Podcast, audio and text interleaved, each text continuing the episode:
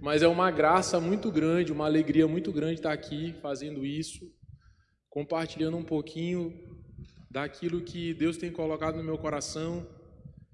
E é um momento novo, nos últimos anos aí, nos últimos dois, três anos, Deus tem, tem agido em mim de uma forma diferente, me levado a, a um nível de compromisso e, e dedicação um pouco maior, feito eu até organizar minha vida de forma que eu consiga dar mais tempo para essa comunidade aqui, para o reino de Deus. E isso tem mudado a minha história, mudado a minha família, é, feito coisas é, que eu nunca tinha imaginado. Coisas como essa aqui, de eu estar aqui falando para vocês para um, um, uma comunidade que ouve coisas muito profundas há tanto tempo e que eu espero é, abençoar essa manhã. Queria convidar vocês a abrir a, a Bíblia em 2 Coríntios, segunda carta de Paulo aos Coríntios, capítulo 8. A gente vai ler bastante aqui, vai ser 15 versículos, de 1 a 15, tá? É, é segunda, é segunda. É,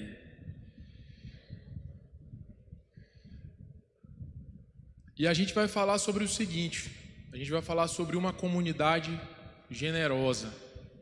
A generosidade ela é uma manifestação da graça de Deus na nossa vida, e a graça é um tema tão abordado aqui há tantos anos.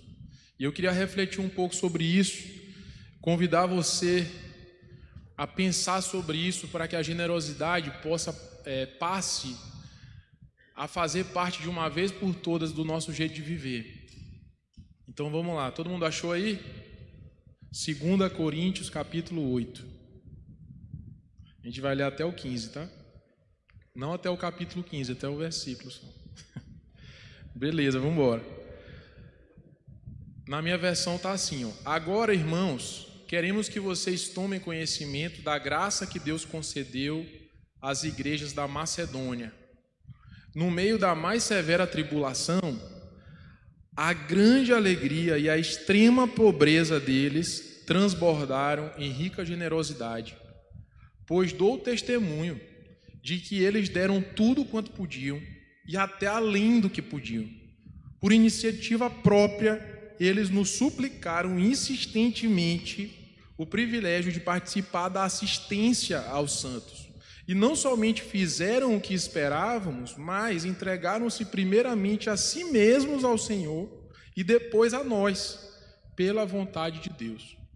Assim, recomendamos a Tito, visto que ele já havia começado, que completasse esse ato de graça da parte de vós, de vocês. Todavia, assim como vocês se destacam em tudo, na fé, na palavra, no conhecimento, na dedicação completa e no amor que vocês têm por nós, destaquem-se também neste privilégio de contribuir. Não lhes estou dando uma ordem, mas quero verificar a sinceridade do amor de vocês, comparando-o com a dedicação dos outros. Pois vocês conhecem a graça de nosso Senhor Jesus Cristo, que, sendo rico, se fez pobre por amor de vocês, para que por meio de sua pobreza, pobreza, vocês se tornassem ricos. Este é meu conselho. Convém que vocês contribuam, já que desde o ano passado vocês foram os primeiros, não somente a contribuir, mas também a propor esse plano. Agora completem a obra para que a forte disposição de realizá-la seja igualada pelo zelo em concluí-la de acordo com os bens que vocês possuem. Porque se há prontidão, a contribuição é aceitável de acordo com aquilo que alguém tem e não de acordo com o que não tem. Nosso desejo não é que outros sejam aliviados enquanto vocês são sobrecarregados, mas que haja igualdade. No presente momento, a fartura de vocês suprirá a necessidade deles, para que, por sua vez, a fartura dele supra a necessidade de vocês. Então, haverá igualdade, como está escrito: quem tinha recolhido muito não teve demais, e não faltou a quem tinha recolhido pouco. Só esse texto aí a gente já podia voltar para casa, estava tudo certo, né, irmãos? Eu não sei se vocês já tinham lido ele dessa forma, com esse entendimento, mas esses dias eu, eu li esse, esse, esse, essa parte da carta de Paulo aos Coríntios de uma maneira diferente. E eu queria te convidar a pensar versículo por versículo aqui. A gente vai conversar um pouquinho. E a primeira coisa que eu queria falar para vocês é que a manifestação da graça de Deus, ela se dá na generosidade. Isso é um reflexo de que você foi alcançado por essa graça. Então, onde há a graça de Deus, há generosidade, porque ele fala logo, logo no primeiro versículo: Agora, irmãos, queremos que vocês tomem conhecimento da graça que Deus concedeu às igrejas da Macedônia. Só para contextualizar, o que, que ele está falando aqui? ele está para pedir ajuda para o pessoal de, de Corinto, ele deu o exemplo da igreja da Macedônia, que tinha feito uma oferta muito legal para o pessoal da Judéia. Então ele está fazendo, pedindo em várias igrejas que eles pudessem ajudar o pessoal da Judéia. O pessoal da Macedônia já tinha feito, o próprio pessoal de Corinto já tinha feito e eles iam fazer de novo. Então, mais ou menos o contexto é esse. Então eles falam isso, poxa, olha, olha o que a graça de Deus fez lá na Macedônia. E é muito interessante porque dentro dessa manifestação da graça de Deus na generosidade, a gente percebe que onde tem a graça de Deus também tem abundância, cara. É, tem, tem abundância de alegria, mesmo no problema, mesmo na dificuldade, mesmo no perrengue, mesmo na falta de dinheiro. No versículo 2 ele já diz assim: no meio da mais severa tribulação, o negócio não estava fácil, meu irmão, estava difícil, não estava ninguém nadando na grana, não. A grande alegria e a extrema pobreza deles transbordaram em rica generosidade. Então a gente já vê aqui alegria na tribulação, generosidade na pobreza. A extrema pobreza deles fez transbordar em rica generosidade. Então, gente, ser generoso não precisa ser rico. Às vezes é, poxa, se, né, se eu ganhasse um aumentozinho né, no trabalho, se o negócio vendesse mais, ou oh, mas o ano está difícil, né? Poxa, esse ano não vai dar para eu dizimar, não vai dar para eu ofertar, não vai dar para eu participar do amor em cestas, ou não vai dar para eu dar pro, um dinheiro para o cara que vigiou meu carro, ou sei lá, não vai dar nem para ajudar minha mãe, sei lá, minha mãe. E aí, assim, a gente encontra outras, a gente vai encontrando coisas para que a gente não faça nada e continue vivendo só para nós mesmos, mas eles não. A galera lá da Macedônia arrebentou. E aí é muito legal porque ainda dentro dessa dessa manifestação da graça de Deus na, na generosidade, a gente percebe tem um versículo muito interessante que fala assim: ó, eles nos suplicaram insistentemente o privilégio e em algumas, em outra versão diz a graça de participar da assistência aos santos. Pessoal, pessoal lá da Macedônia, Paulo não pediu para eles não, cara. Eles pediram para poder contribuir. Olha que louco, é como se tu batesse, e cara, deixa eu te falar, deixa eu pagar a tua conta de energia aí esse mês. Ou eu senti no meu coração aqui que eu precisava te ajudar. É muito legal, cara. Isso aqui, isso aqui é, é, é, mostra o coração que eles tinham ali. Então, assim, não foi uma resposta, não foi uma. Não, é, no, no mundo corporativo a gente fala muito de ser reativo e ser proativo. Eles foram proativos. Eles falaram assim: Ei, Paulo, cara, a gente quer ajudar, cara. A gente está pobre, a gente está aqui, o negócio está difícil, mas a gente vai ajudar. A gente vai se juntar aqui um mais um é igual a mil. E vamos embora. E eles fizeram. E foi uma bênção para eles e foi uma bênção para quem recebeu. E aí a gente já vai avançando, vai acompanhando aí comigo no versículo 5, ele já fala assim, ó, e não somente fizeram o que esperávamos, mas entregaram-se primeiramente a si mesmos ao Senhor e depois a nós pela vontade de Deus. Então é muito interessante a gente perceber que eles não doaram, eles se doaram, eles se doaram a Deus e, e como reflexo disso, eles doaram para os irmãos lá da, da, da Judéia. E aí ele continua, e assim recomendamos a Tito, visto que ele já tinha começado, que completasse esse ato de graça da parte de vocês. Então, ser generoso não é dar o que sobra, ser generoso é se entregar. Quando a gente se doa para Deus, a gente doa para o próximo. E aí eu avanço para o próximo ponto aqui. Onde a graça de Deus se manifesta, tem fé, palavra e amor. E aí no 7 ele já fala: Todavia, assim como vocês se destacam em tudo, na fé, na palavra, no conhecimento, na dedicação completa e no amor que vocês têm por nós, destaquem-se também neste privilégio de contribuir. Cara, é uma cascata, é uma consequência. E a gente vive isso. A gente é uma comunidade de fé. A gente é uma comunidade onde a palavra de Deus é pregada na sua maneira mais pura e mais simples. A gente tem é, Deus através dos mestres aqui da igreja meu pastor Tomás, meu pastor Neemias, eles têm ensinado para a gente esse conhecimento dessa graça de Deus. E isso, ao mesmo tempo, vai desencadeando em um jeito de viver que a gente chama de salvação. Está escrito em algum lugar aí. Eu já não sei mais onde. Acho que é lá na frente. Mas a gente tem falado sobre isso aqui, né? Onde é que está, gente? A salvação é um jeito de viver, exatamente. Então, assim, a gente sendo alcançado por essa graça, leva essa graça adiante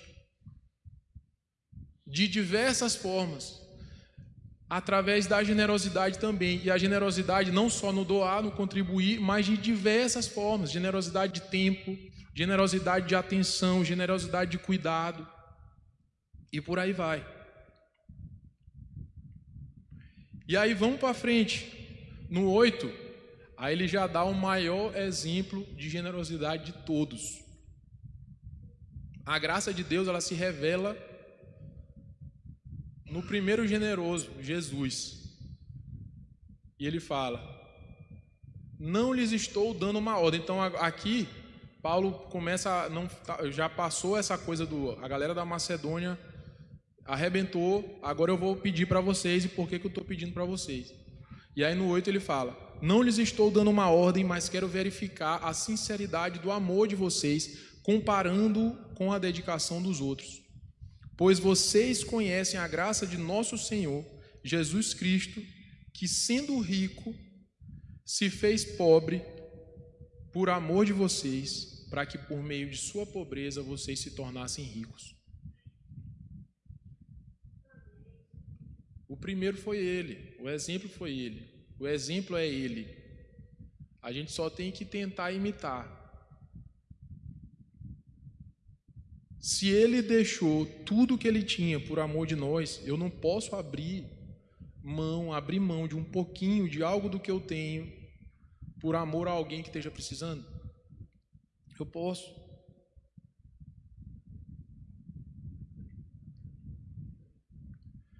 E ele avança: Pois vocês conhecem a graça de nosso Senhor Jesus Cristo, que sendo rico, se fez pobre por amor de vocês, para que por meio da sua pobreza vocês se tornassem ricos. Este é meu conselho.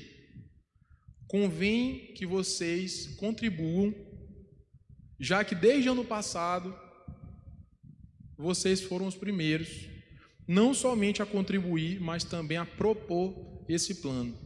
Então, quem tinha dado a ideia tinha sido o pessoal de Corinto, e o pessoal da Macedônia foi lá e pediu para contribuir. Então todo mundo estava querendo entrar nessa história. Mas eles já tinham feito no ano anterior e nesse ano precisava fazer de novo. Vocês estão achando parecido com alguma coisa aqui?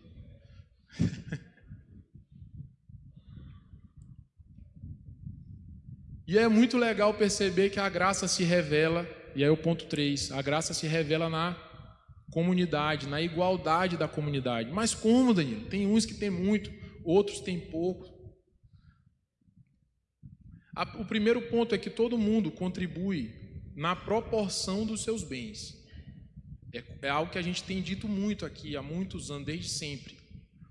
E ele fala no 11: Agora completem a obra para que a forte disposição de realizá-la seja igualada também pelo zelo em concluí-la, de acordo com os bens que vocês possuem. Porque se há prontidão, a contribuição é aceitável de acordo com aquilo que alguém tem e não de acordo com o que não tem. E aí o grande finale aqui dessa, dessa parte aqui, que eu amo, que é essa que é a igualdade pelo repartir. E ele fala no 13: Nosso desejo não é que outros sejam aliviados enquanto vocês são sobrecarregados, mas para que haja igualdade. No presente momento, 14, a fartura de vocês suprirá a necessidade deles, que por sua vez a fartura deles supra a necessidade de vocês também. Então haverá igualdade, como está escrito. E aí pega essa aí. Quem tinha recolhido muito não teve demais e não faltou a quem tinha recolhido pouco. Isso está escrito aonde? Não sei se vocês lembram aí, mas isso está lá em Êxodo, quando Deus fez milagrosamente é, descer pão do céu de manhã, o pessoal comia pão de manhã, mesmo estando no deserto, mesmo sem ninguém, não ter padeiro lá, não tinha padaria, e eles comiam pão. E de noite eles comiam carne.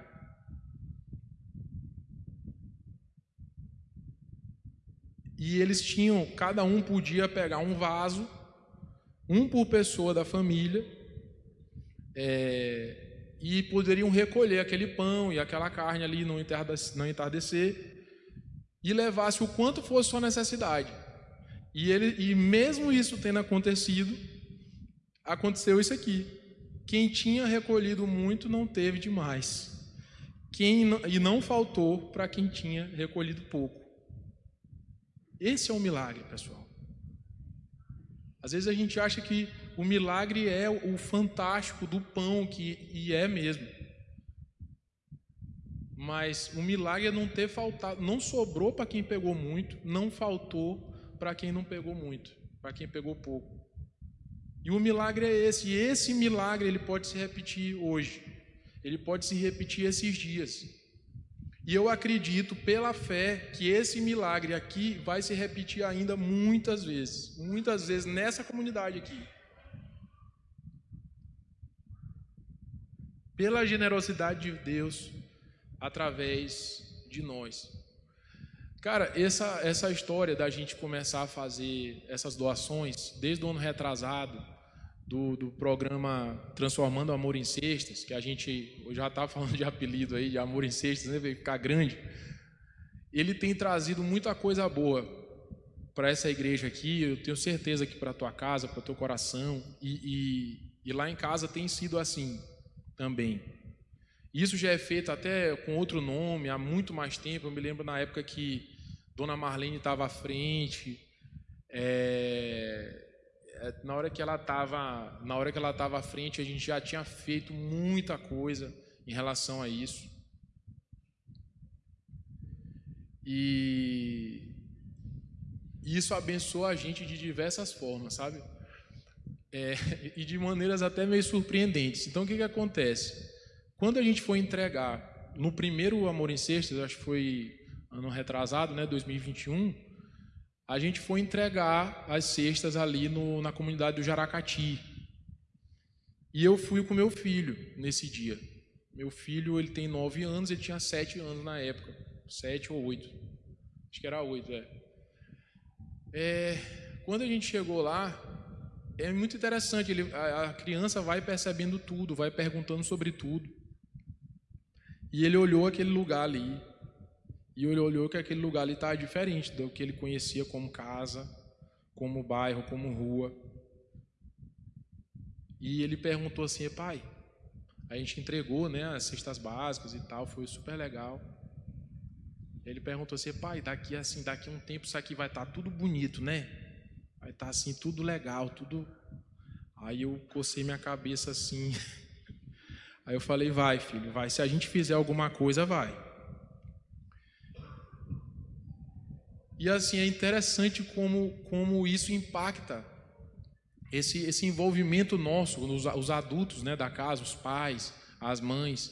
O nosso envolvimento ele vai impactar na memória que teu filho e tua filha têm é, da infância. Então, olha só, eu fui lá entregar a cesta para com o pessoal da, da igreja é, lá no Jaracati e meu filho teve um, um, demonstrou um sentimento de empatia diferente que fez a gente ter uma conversa super profunda talvez. Isso vai ficar marcado ali para ele e lá na frente ele vai poder praticar essa generosidade aí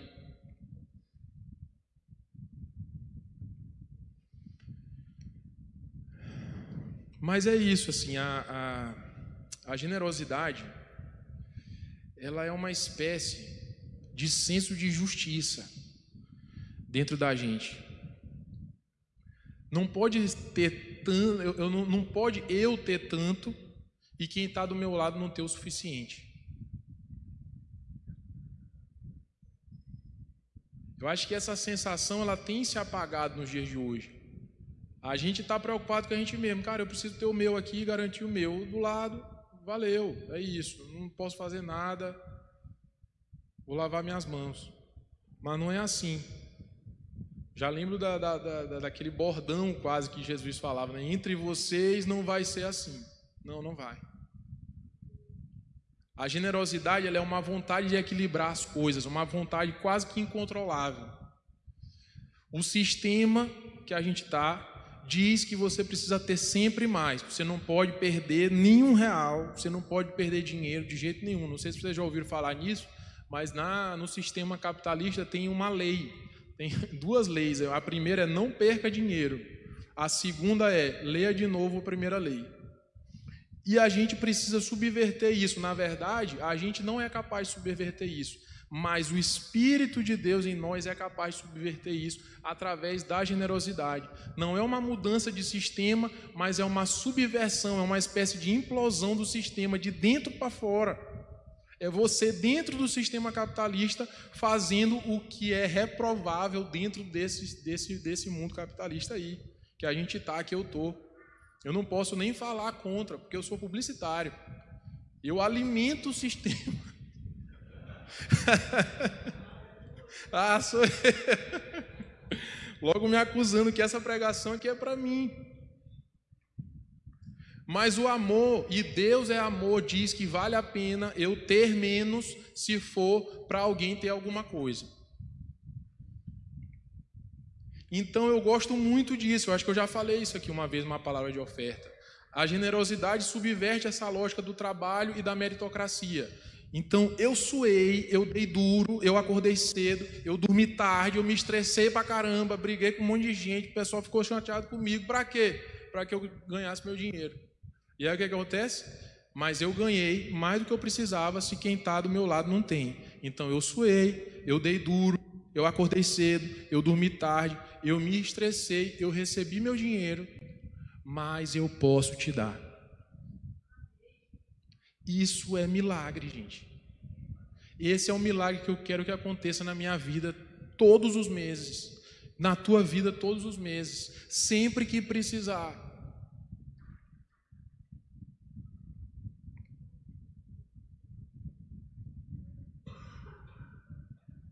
E eu passei boa, tarde, boa parte aqui do meu tempo falando de quão generosa era a igreja de lá da Macedônia, e o que o pessoal da igreja de Corinto fez, mas eu queria usar essas mesmas palavras que Paulo utilizou ali para falar da nossa comunidade. Meu sonho é que essa comunidade aqui fosse um exemplo de generosidade para essa cidade e para esse país também. Porque a gente tem escolhido, e aí é, é uma convicção minha, mas eu acredito que a igreja brasileira tem escolhido causas que não são as mais relevantes. E uma causa como essa, que é, uma, que é a fome, às vezes a gente acha que a fome está lá na África, né? A fome está aqui, ó, no bairro aqui mesmo. E essa é uma causa que a gente escolheu para atuar. Então é gente que está, pessoal, passando fome. A gente foi conversar com, com eles lá, pessoal da comunicação, o time da Aniele, que é jornalista, e Bruno, que está ali atrás. O pessoal foi lá, Dani também. Cara, tinha uma moça que ela falava assim: Olha, eu acordo de manhã, eu não sei o que eu vou comer no dia. Não é brincadeira, não. E a gente às vezes está é, focado no problema que às vezes ele está mais dentro da nossa cabeça do que do que na realidade, sabe? E aí, para finalizar essa parte, eu queria voltar ali para o versículo 11, que tem uma semelhança com a nossa com a nossa situação de hoje aqui, com, no, com o nosso contexto. Porque ele fala: agora completem a obra para que a forte disposição de realizá-la seja igualada pelo zelo em concluí-la. E aqui esse versículo, nessa versão minha, ele está um pouco complicado, mas se você for para a linguagem de hoje, ele está falando mais ou menos assim, ó, gente, continuem e completem o trabalho que vocês começaram. E aí eu vou falar aqui, ó, projeto transformando amor em cestas, nos dois anos anteriores, façam, aí olha a palavra de Paulo, é isso aqui, ó, façam com o mesmo entusiasmo que vocês tiveram no início. Façam com o mesmo entusiasmo que vocês tiveram no início. E eu convido vocês para que a gente faça isso juntos.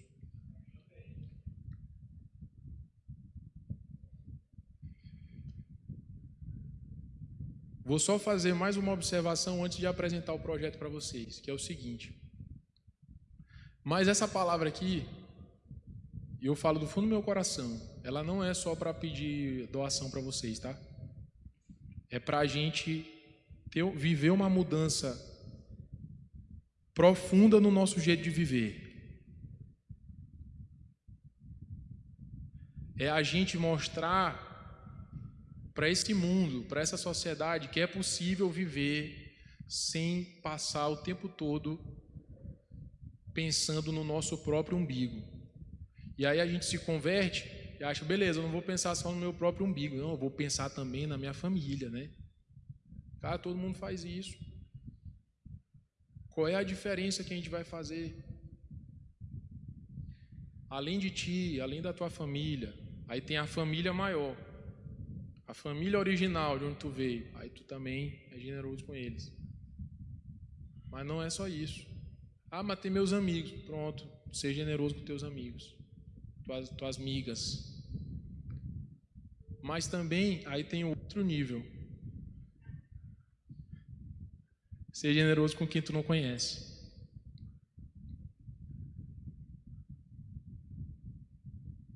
E é aí que a gente quer chegar. A gente tem uma oportunidade aqui para que você comece a praticar agora. Mas leve isso para todos os detalhes, aqueles em silêncio, aqueles invisíveis da sua vida.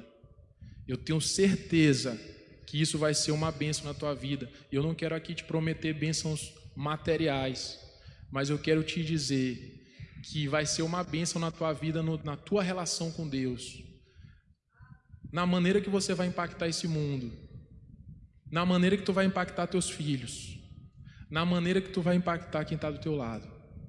Amém? Vamos ficar de pé, vamos orar.